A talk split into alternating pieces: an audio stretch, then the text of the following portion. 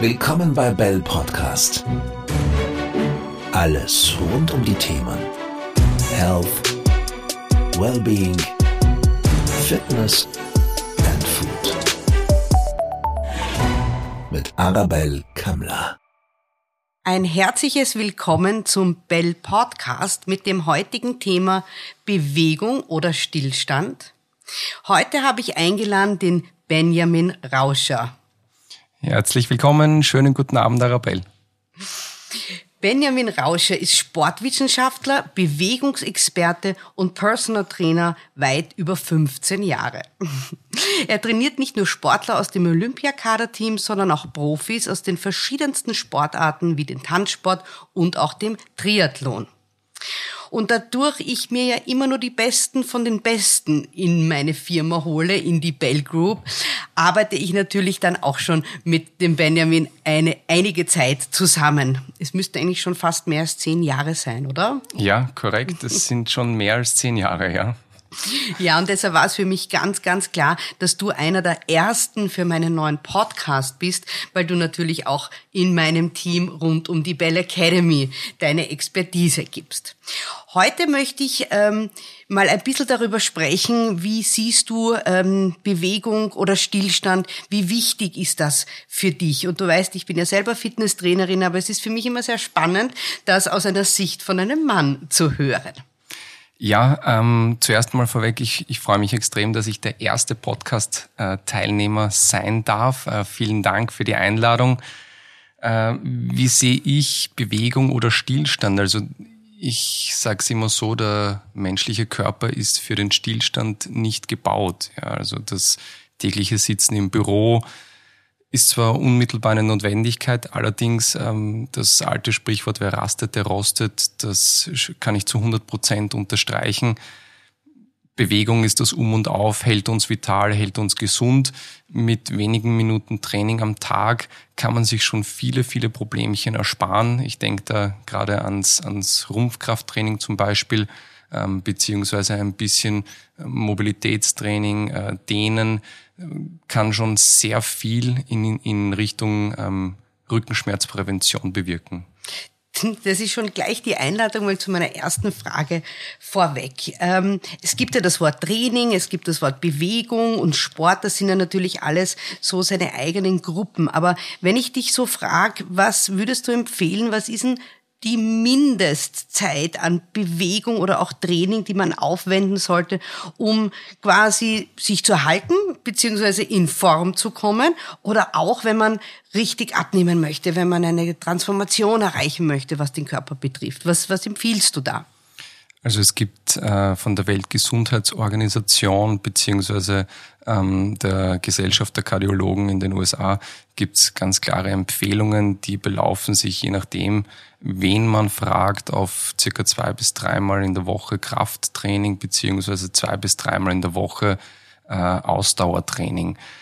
Ähm, ich sage mal, die tägliche Bewegung sollte schon äh, unbedingt umgesetzt werden. Jetzt äh, sagen viele, naja, ich rechne mir das zusammen, das sind dann doch so zwischen drei, fünf, sechs Stunden. Ähm, die Zeit habe ich nicht. Ähm, kann ich jetzt so nicht unterstreichen, also äh, oder unterschreiben. Es, es gibt Untersuchungen, die ähm, weltweite Untersuchungen, die haben ermittelt, wie viel Freizeit der Mensch im Durchschnitt hat. Also jetzt abzüglich der essentiellen Dinge wie einkaufen gehen, äh, seinem Beruf nachgehen, in der Schule sitzen und es bleiben uns im Schnitt ähm, vier, viereinhalb Stunden Freizeit täglich. Ähm, wenn man da jetzt sagt, ich trainiere fünf Stunden in der Woche, ähm, muss das auf jeden Fall unterbringbar sein. Und damit du dich jetzt nicht ganz unbeliebt machst, gib mir mal einen Tipp, wie wir diese sogenannte Bewegung auch in den Alltag reinbringen, ohne dafür extra Zeit aufwenden zu müssen. Wir wollen ja quasi alle unsere Zuhörer und Zuhörerinnen ansprechen. Und es gibt halt auch Leute, die wollen ihre Freizeit dafür nicht aufbringen, was in Ordnung ist. Aber da gibt sicher auch eine Lösung, wie wir das so ein bisschen in den Alltag bringen können. Ich meine, die Klassiker mit äh, Treppen steigen, die kennen wir, aber vielleicht fällt ja noch ad hoc irgendetwas ein, was wir vielleicht noch nicht so kennen. Ja, also ich glaube, es ist ganz wichtig, in der heutigen Zeit spricht man oft von, von Bewusstsein und, und wieder auf den Körper hören. Ich glaube, es ist trotzdem ganz, ganz wichtig, dass man in manchen Fällen gar nicht drüber nachdenkt, sondern einfach tut. Und beim Sport ist es gerade zu Beginn genauso. Also äh, wenn ich mir die Frage stelle, möchte ich jetzt trainieren, ist die Antwort meistens nein und ich bin schon so weit weg vom Thema. Mein Tipp, die ersten acht Wochen nicht drüber nachdenken, dann stellen sich die ersten Erfolge ein und dann möchte ich auch trainieren. Also es kommt dann das Erfolgserlebnis, man will dann mehr. Wo kann ich es im Alltag einbauen?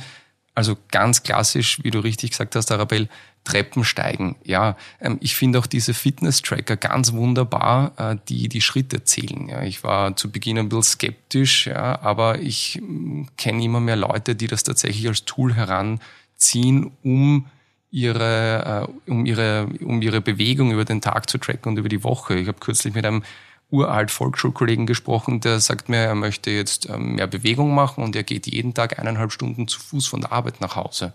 Das habe ich schon recht beeindruckend gefunden. Ich habe mir gedacht, naja, eine halbe Stunde zu Hause trainieren würde es dann auch tun, aber er hat gesagt, nein, er beginnt langsam und geht einfach mal. Ich glaube, das ist auch super, weil es, die, die Bewegung ist ja nicht nur das, was wir für den Körper tun wollen, sondern auch, was wir für den Geist und für unseren Kopf tun wollen. Und bei mir ist es so, dass ich äh, natürlich äh, auch sehr oft im Homeoffice bin, in meinen, äh, ja, mit meinem Privatleben, mit meinem Kind und ähnliches, dann sehr oft überhaupt nicht wegkomme. Und ich wäre dankbar, wenn ich einen Weg hätte, wo ich hingehen müsste, quasi nach Hause, äh, damit ich noch ein bisschen Luft schnappen kann. Also ich glaube, das sollte man auch äh, bedenken, dass die Bewegung jetzt nicht nur die körperliche Betätigung ist. Wenn ich äh, die nächste Frage, die ich mir so überlegt habe, ähm, Männer, Frauen, der Unterschied. Gibt es da einen, einen Tipp oder etwas, was wir wissen sollten, was, wie es äh, effizienter für Männer ist zu trainieren oder auch für Frauen? Äh, ja, wenn wir jetzt vom Gesundheitsbereich sprechen, würde ich mich da tatsächlich an die, an die Vor, also an die Vorgaben halten. Nein, ähm, ich sage mal, ähm, da würde ich keinen großen Unterschied machen. Eines muss man schon wissen, äh, äh, Frauen sind äh, zyklusbedingt in manchen Phasen weniger leistungsfähig als in anderen. Bei Männern ist es so, ähm, ich würde eher im Gesundheitsbereich Richtung Krafttraining gehen. Ja, also auch bei Damen. Viele Damen haben dann die Befürchtung, naja, da schaue ich dann aus wie der Schwarzenegger oder also ist völlig unrealistisch. Wir, wir haben, wir können circa 3,5 bis 3, äh, 0,3 bis 0,5 Kilogramm Muskelmasse effektiv aufbauen und ähm, das zeigt sich in erster Linie durch eine Gewebestraffung. Das heißt, wir tun uns eigentlich nichts, nichts Schlechtes und vom Muskelprotz sind wir weit entfernt. Nichtsdestotrotz, Training sollte immer ein ganzheitlicher Ansatz sein. Das heißt, ähm, wenn ich mit Leuten starte, ist es oft so, es gibt eine Überprüfungseinheit. Wir schauen uns an, wie ist die Mobilität, wie ist das Gleichgewicht, die Sensomotorik, wie ist die Rumpfkraft, wie sieht's bei komplexeren Übungen aus. Und auf Basis dessen starten wir dann eigentlich das Programm, äh, welche diese, welches diese Bereiche dann mehr oder weniger abdeckt, je nachdem, wo größere oder, oder kleinere Defizite sind. Mhm. Mm, Bewegung im Alter, sagen wir mal ab 46, um eine konkrete Zahl zu nennen. Nein, aber im Ernst sagen wir 50 plus. Ähm, ist das dann schwieriger, in die Fettverbrennung zu kommen? Äh, nicht zwangsweise, auch da gibt es Untersuchungen, also prozentuell gesehen kann man sich in jeder Altersschicht äh, um, um, um dieselbe äh, Anzahl steigern. Ja. Absolut gesehen natürlich weniger. Ähm, ist es schwerer, in die Fettverbrennung zu kommen? Jein, würde ich jetzt so nicht sagen. Ähm, es ist natürlich schon so, dass mit zunehmendem Alter der Metabolismus ein bisschen äh, nachlässt. Ähm, das hängt oft zusammen mit ähm, einer verminderten äh, Zellregeneration, Zellteilung, aber auch mit einer meistens verminderten Muskelmasse. Da kann man natürlich mit Bewegung und Training sehr gut entgegenwirken. Und was noch viel wichtiger ist, meiner Meinung nach, ist das ähm, gesunde Altern. Ja, also ähm, ich sage es immer wieder, Krafttraining ist nichts Schlechtes. Äh, im, wenn man sich jetzt zum Beispiel Leistungssportler anschaut, also die, die Sportler mit dem äh, geringsten mit der geringsten Knochendichte sind Leistungsschwimmer, ja, im Vergleich zu Kraftsportlern mit der höchsten Knochendichte. Warum ist das relevant? Also, weil man ja immer sagt, na ja, Schwimmen ist so gesund. Ja, ich sage mal, für, für jemanden, ähm, der vielleicht ein bisschen schwerer ist und die Gelenke am Anfang nicht ganz so belasten soll, absolut unterschreibe ich. Ähm, aber es ist natürlich auch so, ähm, Osteoporose kommt irgendwann. Ja, und meistens durch fehlende Zugdruck- und Stoßbelastungen. Und das sind alles Dinge, die man in einem gezielten Training äh, gut umsetzen kann. Mhm. Wenn wir vom Zeitpunkt sprechen, vom Timing, äh, würdest du empfehlen, dass ähm, es vor dem Frühstück super ist zu trainieren oder ist es eigentlich egal, an welchem Tag, ähm, Zeit des Tages wir trainieren? Äh, das, das kommt ein bisschen drauf an. Also wenn wir uns, ähm, wenn wir harte Intervalle laufen möchten, dann ist es oft wirklich sinnvoll, die nicht direkt um 6.30 Uhr vor dem Frühstück zu absolvieren. Also man wird wahrscheinlich feststellen, dass äh, in diesen intensiven Bereichen doch eine verminderte Leistungsfähigkeit gegeben ist. Für ruhige, ausdauernde Einheiten ist ein Training vor dem Frühstück äh, kein Problem im Normalfall. Das Einzige, was man beachten sollte, wenn man das nicht gewohnt ist oder wenn man da gerade erst beginnt, kann es durchaus sein, dass man sich die erste Zeit ein bisschen schlapp fühlt und vielleicht sogar auch manchmal ein bisschen schwindlig ist. Ja, das wird bitte kein Ausschlusskriterium, ja, nur im Hinterkopf behalten, ist jetzt grundsätzlich nicht so das große Problem. Mhm. Hm, welche Frage man mir sehr, sehr oft stellt. Und deshalb frage ich dich das mit einem kleinen Lächeln und bin gespannt, was du darauf antwortest. Die Frage ist, ähm, oder was ich sehr oft höre, ist, ich habe gehört, dass man mindestens 20 Minuten trainieren muss, damit man in die Fettverbrennung kommt. Das ist so eine Frage, die sehr oft kommt. Wie würdest du das denn beantworten? Wann kommt der Körper in die Fettverbrennung?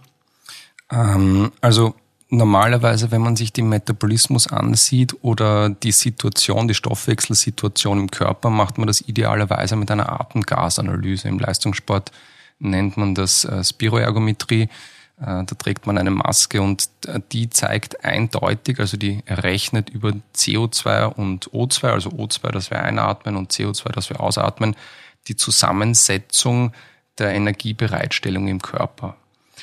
Und da zeigt sich eines ganz deutlich, nämlich, dass wir im Ruhezustand eigentlich mehrheitlich Fett verbrennen, und zwar von der ersten Minute an. Ja. Ähm, das Verhältnis verändert sich dann äh, mit zunehmender Intensität, was aber jetzt dann, um die Frage zu beantworten, bedeutet, wir verbrennen eigentlich ab dem ersten Moment. Ja. Das heißt aber nicht, dass wir jetzt nur 10 Minuten statt 20 Minuten laufen müssen, sondern die Einheit darf gerne länger sein. Das heißt, wenn wir jetzt ähm, Zuhörer und Zuhörerinnen haben, die ähm, quasi Anfänger sind und äh, gerne trainieren möchten, weil sie den Klassiker einfach ein bisschen fitter werden wollen, aber auch ein bisschen abnehmen wollen, was empfiehlst du denen? Wie sollten sie starten? Oder was ist besonders effektiv äh, vom Training her, beziehungsweise bei welcher Belastung wird das Fett optimal verbrannt? Also sozusagen the best outcome, ja. Ja, also für ein hohes Kaloriendefizit sind intensive Sachen, also kürzere, intensivere Sachen natürlich ähm, geeignet. Die HIT-Einheiten ähm, hat da den großen Vorteil, dass man auch im Nachgang bis zu 42 Stunden, je nachdem wie intensiv das Ganze dann letztlich war, noch zusätzlich verbrennt und zwar um den um, um circa 5 bis 20 Prozent. Ja. Ähm, auf der anderen Seite muss man sagen, wenn ich gerade erst starte von null weg, würde ich das nicht unbedingt empfehlen. Also man muss sich das so vorstellen, der Körper äh, kommt in eine neue Situation und es wird zu Beginn auch reichen, einen ruhigen, ausdauernden Lauf zu absolvieren, beziehungsweise auch da selbst also ganz ruhig anfangen, eine Minute gehen, eine Minute laufen, wer, wer, wer nicht durchlaufen kann. Ja. Und dann, selbst das wird den Körper schon belasten und auch die Gelenke jetzt. Also auch da je nach Gewicht etc. und Alter. Mhm. Aber ich würde dann erst später mit den intensiveren äh, Einheiten beginnen. Das heißt, eine Mischung aus allem. Ja, so, wenn man es so sagen möchte, ja, letztlich schon, ja. Das ist gut, weil das empfehle ich auch immer. ähm, Der Tabata wird jetzt vielleicht schon einigen Leuten ein Begriff sein. Ähm, da empfehlen die ja, beziehungsweise ähm, will ich schon fast sagen, machen Sie die Werbung mit, das dauert ja nur vier Minuten, aber ist das jetzt deiner Meinung nach wirklich so, dass man, wenn man eine Runde Tabata a vier Minuten schon wirklich was reißt, äh, auf Deutsch gesagt, oder ist es schon so, dass man sagt, ein, zwei äh, Ausdauereinheiten und äh, mehr, mehrere Durchgänge a vier Minuten, oder würdest du sagen, mach lieber lieber jeden Tag, aber dafür weniger oder einmal mehr. Wenn du das so über den Kamm scheren kannst, was ich weiß schwierig ist, aber äh, was würdest du darauf antworten? Ja, also es gibt bestimmt äh, verschiedenste Zugänge und jeder Trainer hat bestimmt auch ein bisschen seine eigene Philosophie.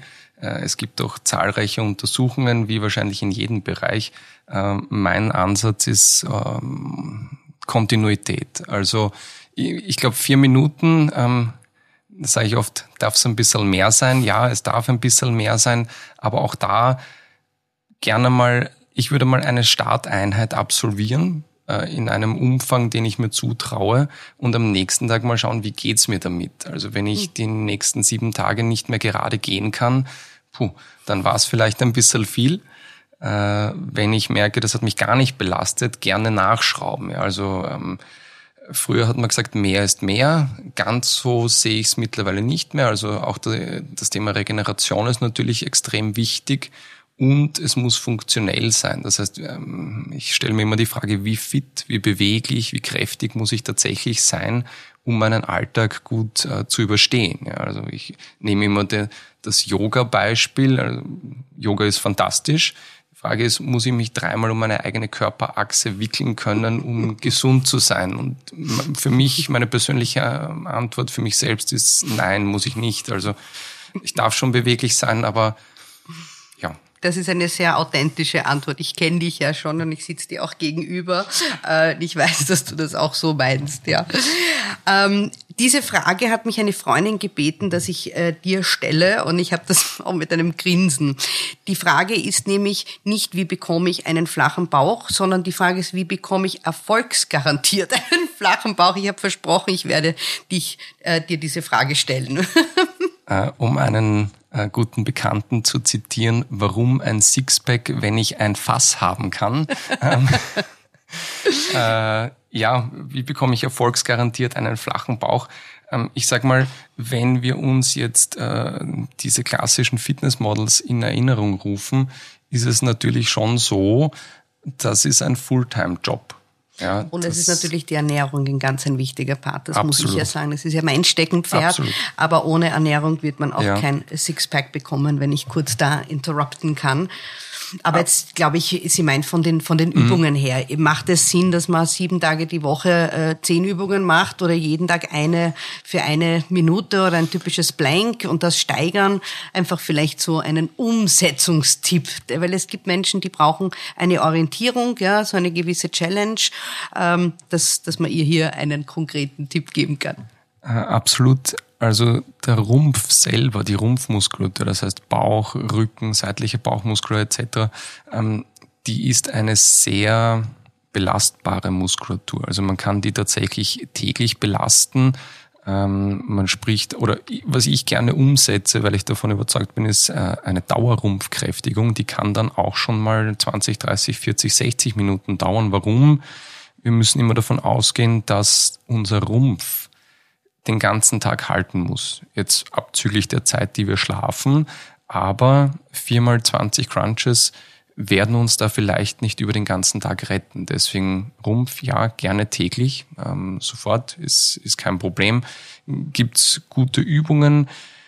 Ja, ähm, gibt's, also ich, ich, ich gehe da gern meistens die kompletten Muskelketten durch, von der geraden über die diagonale und seitliche Bauchmuskulatur. Ich weiß, die gerade Bauchmuskulatur ist der Klassiker, sieht gut aus. Tatsächlich ist es so funktioneller, ist die diagonale und die, und die seitliche Bauchmuskulatur, weil wir müssen uns im Alltag natürlich, ähm, wir bewegen uns immer in einer Rotation und sei sie noch so gering.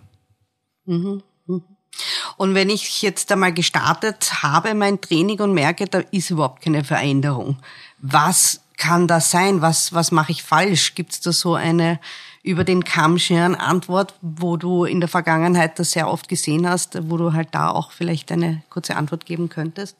Ähm, ich glaube, ein wesentlicher Punkt ist ähm, die Selbsteinschätzung des Trainierenden.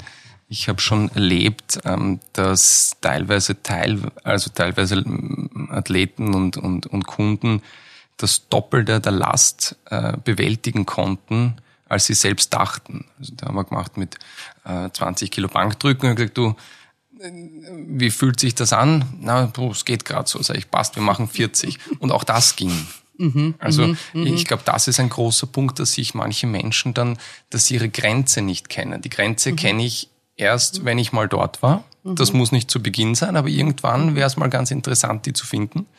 Und natürlich ist es dann so, sollte ich keine Veränderung darstellen. Äh, der Körper lebt von äh, Diversität, also unterschiedlichsten Übungen, immer, also immer abwechselnd. Es gibt schon wiederholende Elemente, aber so grundsätzlich soll es bunt sein wie ein Essteller, sag ich mal. Und ähm, man kann dann noch an der Dauer natürlich schrauben und an der Anzahl der Einheiten. Auch das ist ähm, so ein, so ein, ein Grundtipp. Okay, also ich lerne jetzt selber für mich nicht nur Eat the Rainbow, sondern Train the Rainbow genau. im Sinne der Vielfältigkeit. Okay. Ähm, mich würde noch interessieren, das bestmögliche Verhältnis von Kraft, Ausdauer und Stretching, beziehungsweise haben wir da eh schon ein bisschen was von dir gehört, vielleicht auch mehr auf die Regeneration bezogen. Mhm. Also das Bestmögliche, ähm, das ist jetzt ein bisschen meine persönliche Meinung, aber ähm, wie wir schon richtig gesagt haben, es gibt ja Vorgaben der Weltgesundheitsorganisation und was, also aller möglichen Societies. Meine persönliche Einschätzung ist, kommt dem sehr nahe. Also zwei bis dreimal Ausdauertraining, zwei bis dreimal Krafttraining, wobei ich fast eher sagen würde, ähm, zweimal Krafttraining, dreimal Ausdauertraining. Und ähm, Stretching ist ein Thema, ja, unterschreibe ich, allerdings nicht für alle Menschen. Also ich persönlich bin jetzt ganz gut beweglich, äh, dehne sehr wenig und versuche es eher über Mobilitätsübungen äh, ja, äh, umzusetzen, beziehungsweise über ein Krafttraining. Ja. Also äh, da ist ja das, äh, gibt ja auch das Vorurteil, Krafttraining macht unbeweglich. Ja, kann ich jetzt so nicht sagen, vor allem nicht, wenn man es richtig umsetzt. Ja, ähm, Dehnen sollte oder Mobilität sollte trotzdem äh, ein Bestandteil sein würde ich aber auch nicht überbewerten. Und ob du nach dem Laufen äh, dich stretchen solltest oder nach dem Krafttraining, gibt es da eine Präferenz oder ist das auch personenbezogen? Du grinst, warum? Ich, ich sage zu meinen Kunden immer, wenn es dir gut tut, tu es. Wenn nicht, lass es. Aber wenn ich sehe, dass sie es nötig haben, dann dehne ich sie. also. Okay, das ist, das ist einmal eine gescheite Antwort, ja. Ähm, äh, ein, die vorletzte Frage, die, ähm, die ich auch sehr oft gestellt bekomme und da weiß ich, da gehen die Meinungen sehr oft auseinander, aber mich interessiert deine persönliche Meinung dazu, nämlich das berühmte Thema Eiweißshake. Ja, nein, wenn ja, wann? Und vor allem die wichtigste Frage, was soll da drinnen sein? Also ähm, Ernährung ist ja dann eher dein Spezialgebiet. Ähm, ich möchte es trotzdem äh, beantworten aus meiner Sicht. Äh, es ist natürlich so, Eiweißshake ja, macht durchaus Sinn in manchen Situationen für manche Menschen. Ich, ich selbst komme leider nicht viel zum, zum Essen und vor allem nicht regelmäßig. Deswegen macht das für mich ähm, auch zwischendurch auf jeden Fall Sinn. Ähm, in einem Aufbautraining im Kraftbereich würde ich es auf jeden Fall empfehlen auch beim, also es gibt ja verschiedenste Diäten, aber zum Beispiel äh, bei einer Low Carb Diät würde ich auch ähm, Proteinshakes empfehlen, wenn man simultan dazu ähm, trainiert, einfach um die Muskelmasse auch zu schützen. Also der Körper ist da äh, in einem ähm, Kaloriendefizit und in einem Zuckerdefizit und er muss sich natürlich irgendwoher, ähm, ich sag mal, die Energie holen. Ja, also kann man ja auch umwandeln. Ja, Proteine, das ist zwar die Notlösung des Körpers, aber tendenziell wird dann auf Muskelmasse zurückgegriffen und um die zu schützen, ähm, ja, wäre es gut, ähm, extra Protein einzulagern. Jetzt könnte man sagen, warum holt man sich das nicht über die Ernährung? auch da, du hast das richtig gesagt, gibt's, äh, weiß ich nicht, tausende Meinungen wahrscheinlich. Ähm, eine davon ist natürlich, dass ähm, auch Vitamine ähm, etc. gar nicht mehr in der Menge vorhanden sind, wie wir sie benötigen würden. Ja, ähm, ja, da kommen wir genau ja. zu einem Thema, da haben wir schon sehr oft darüber gesprochen. Äh, vielleicht äh, erwähnst du es auch, weil ich weiß, dass wir hier gleicher Meinung sind. Ich, äh, da geht es um Nahrungsergänzungsmittel, ja, und es wird gefragt, ist das wirklich notwendig, ist das sinnvoll? Und ich tue mir da genauso schwer wie du manchmal, das über einen Kamm zu scheren. Ähm, das heißt, Frage an dich jetzt rein, was die Bewegung und Training betrifft, empfiehlst du Nahrungsmittelergänzungen? Äh, ja, absolut. Ähm, ich, also, ich muss ehrlich gestehen, ich, ich war immer dafür. Ähm, ich habe ähm, vor einiger Zeit einen Selbstversuch auch gestartet und habe einfach den wesentlichen Unterschied gemerkt. Ja. Gerade in, also vielleicht bin ich auch ein Paradebeispiel, weil ich ähm, wirklich sehr unregelmäßig esse und äh, ja, aber ich habe tatsächlich deutlich den Unterschied in der Leistungsfähigkeit gemerkt, jetzt nicht nur körperlich, sondern auch geistig. Ähm, ich arbeite oft sehr lang äh, und bis spät in die Nacht. Ähm, dann zwar nicht mehr in Trainings, aber vom Computer. Und ähm, das war wie 1001. Also ich würde es definitiv empfehlen. man muss sich auch vorstellen, auch da gehen die Meinungen auseinander, aber die angegebenen Referenzwerte für unter anderem Vitamin C etc. sind Werte, die dem Erhalt einer Funktion dienen, nicht aber der Leistungssteigerung. Und unter okay. dem Aspekt könnte man sich auch mal überlegen, also vielleicht bitte keine Selbstexperimente, aber unter dem Aspekt könnte man sich auch mal überlegen, ob es nicht manchmal ein bisschen mehr sein darf. Ja, also äh, ich sage mal, im Leistungssport ist das ähm, gang und gäbe. Ähm, das wird von manchen nicht gerne gesehen.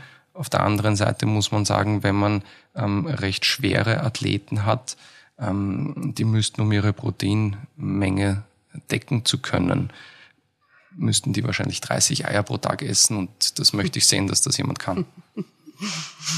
Ja. Ich bin bei meiner letzten Frage angelangt. Die hat für mich persönlich äh, eine große Bedeutung. Jeder, der mich kennt, du auch weiß, dass ich ganz besonders auf die Kleinen schaue, nicht nur auf die ganz Kleinen, sondern ähm, mhm. auf die auf die Kids in jeglichem Alter. Aber ich rede jetzt hier so von Schulkindern, ich rede ja Jugendliche vielleicht so in diesem Dreh. Ähm, was ist deine Meinung dazu? Wann, wann beginnt die Be oder wo endet die Bewegung auf? Wo beginnt das Training? Ich nenne jetzt einfach mal eine Nummer von sechs bis äh, zwölfjährige, irgendwie so in dem Dreh. Du hast ja selber den Sohn, der genau da reinfällt, so am Anfang, meine so in der Mitte. Ähm, aber einfach nur, auf was sollten Eltern oder Pädagogen einfach achten? Wann ist es sinnvoll? Äh, hier natürlich ist das auch individuell, aber wenn wir quasi einfach das Thema Kinder und Bewegung und Training kurz thematisieren. Ähm das ist eine sehr gute Frage, die ich mir übrigens erst heute selbst gestellt habe. Äh, das ist ein bisschen schwer zu beantworten. Ähm, es gibt natürlich, ähm, mein Sohn zum Beispiel, der hat seine erste Kniebeuge mit 13 Monaten gemacht. Ähm, das ist, Kniebeuge mit 13 Ja, tatsächlich. Wow. Das war eher aus, also er hat das bei uns zu Hause immer gesehen. Es wird bei uns zu Hause trainiert, täglich. Und er hat das gesehen und das hat er dann nachgemacht. Das heißt, ich glaube schon, dass mhm. es ähm, wichtig ist, den Kindern auch etwas vorzuleben. Allerdings muss man sagen, so eine richtige Sportskanone ist er bis jetzt nicht. Also er ist, er ist kräftig, er, er hält gut das Gleichgewicht, er kann das alles, er kann fangen, werfen. Allerdings so der richtige Drive, etwas ambitionierter zu verfolgen, den hat er mit sechs Jahren noch nicht. Ja, also er spielt jetzt auch Klavier, hat eine E-Gitarre, klimpert auch, ja. Ähm, deswegen, ich glaube, es ist wichtig, den Kindern auch die Möglichkeit zu geben, und zwar relativ druckfrei, auch auszuprobieren. Ja, also wir haben auch verschiedenste Sachen ausprobiert, Tennis zum Beispiel, ja, ähm, Fußball.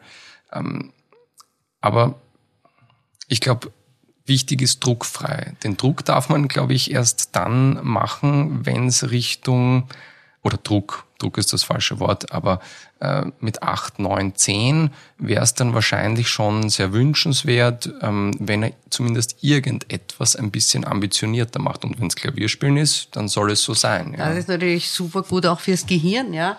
Ähm, aber ich habe jetzt auch so gedacht, ähm, weil in der Schule, die sitzen wahnsinnig viel, es gibt wahnsinnig wenig Turnstunden.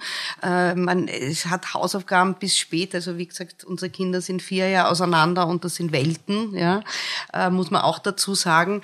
Äh, und ich wäre ja auch immer wieder gefragt äh, von Kindern, die ein bisschen zu viel Kilos haben, ja, was ich da empfehle. Und natürlich rein über das Essen ist, ist nicht genug. Ja, vor allem diese, diesen Bewegungsdrang, den die Kinder haben, den haben sie ja nicht von irgendwo. Also den, den haben sie, weil sie ihn haben, ja, wenn man den ein bisschen fördert. Absolut. Ähm, das heißt, ich sage auch immer, der Spaß soll da dabei sein und es gibt von Kinderfitnesskursen über alles Mögliche so weit und jetzt müssen wir Werbung im eigenen Sinne machen.